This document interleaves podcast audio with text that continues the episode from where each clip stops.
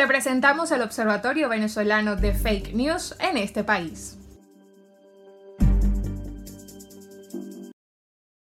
Hola, soy Elvis Rivas, miembro del equipo del Observatorio Venezolano de Fake News en el estado Mérida y les reporto desde la entidad andina para en este país.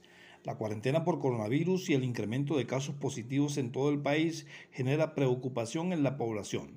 La cantidad de pacientes contagiados por el virus que ocupa los puestos de atención social integral PASI y los centros designados para aislamiento preventivo, así como los hospitales Centinela y los CDI, se hacen insuficientes para cubrir la demanda de personas que deben ser recluidas con sintomatología respiratoria.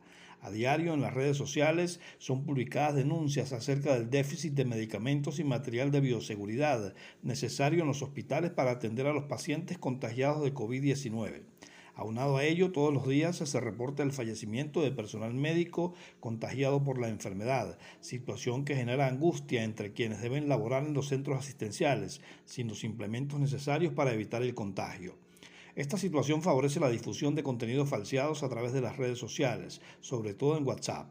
Los usuarios se hacen eco de rumores y medias verdades que son manipuladas para fomentar la desinformación, lo cual acarrea preocupación e incertidumbre en la población. En este contexto, durante los últimos días se rodó un mensaje atribuido a la Federación Médica Venezolana que indica que 32% de los médicos a nivel nacional renunciaron a sus labores por el riesgo que representa enfrentar la COVID-19 en los centros asistenciales, sin contar con el equipo de bioseguridad adecuado y los materiales e insumos necesarios.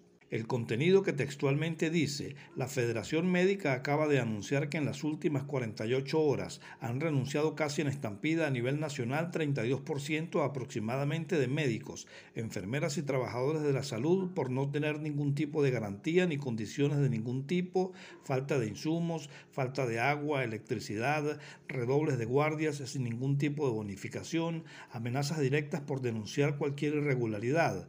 Apoyemos a estos valiosos hombres y mujeres que arriesgan todo por nada, a cambio del abuso y el atropello gubernamental, quienes por muchos años no invirtieron ni dotaciones correspondientes, colocando todo ese dinero en bancos extranjeros a través de la permanente corrupción que los ha caracterizado, abandonando de plano a un país cansado y hambriento. Hazlo viral a nivel nacional.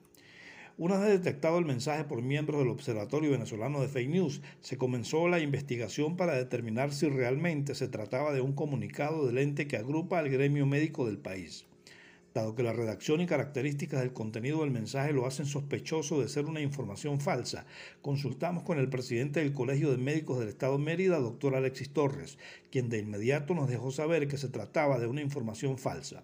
Igualmente contactamos al representante de la FMB en la entidad, doctor Rubén Gallo, y efectivamente confirmó que el contenido no obedece a comunicado alguno de la federación, ni escrito ni suscrito, poca clase y estilo. Es apócrifo y luce de un laboratorio tipo G2. Eso es falso, lo negó el doctor León Natera, ni escrito ni suscrito por él, señaló el médico.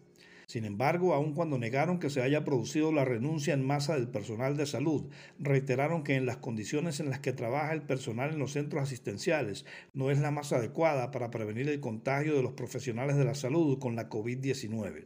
A propósito de ello, en la ciudad de Mérida, médicos y trabajadores acudieron este jueves 20 de agosto a la sede de la Defensoría del Pueblo ubicada en la avenida Urdaneta de la capital andina para denunciar la situación y exigir mejores condiciones que garanticen el bienestar de los trabajadores de los principales centros asistenciales de la región. Desde Mérida le reportó Elvis Rivas para En este país. Esto fue el Observatorio Venezolano de Fake News en este país. Para conocer más de los hallazgos del observatorio, visita sus cuentas de Twitter e Instagram arroba observatoriofn y su página web fakenews.cotejo.info.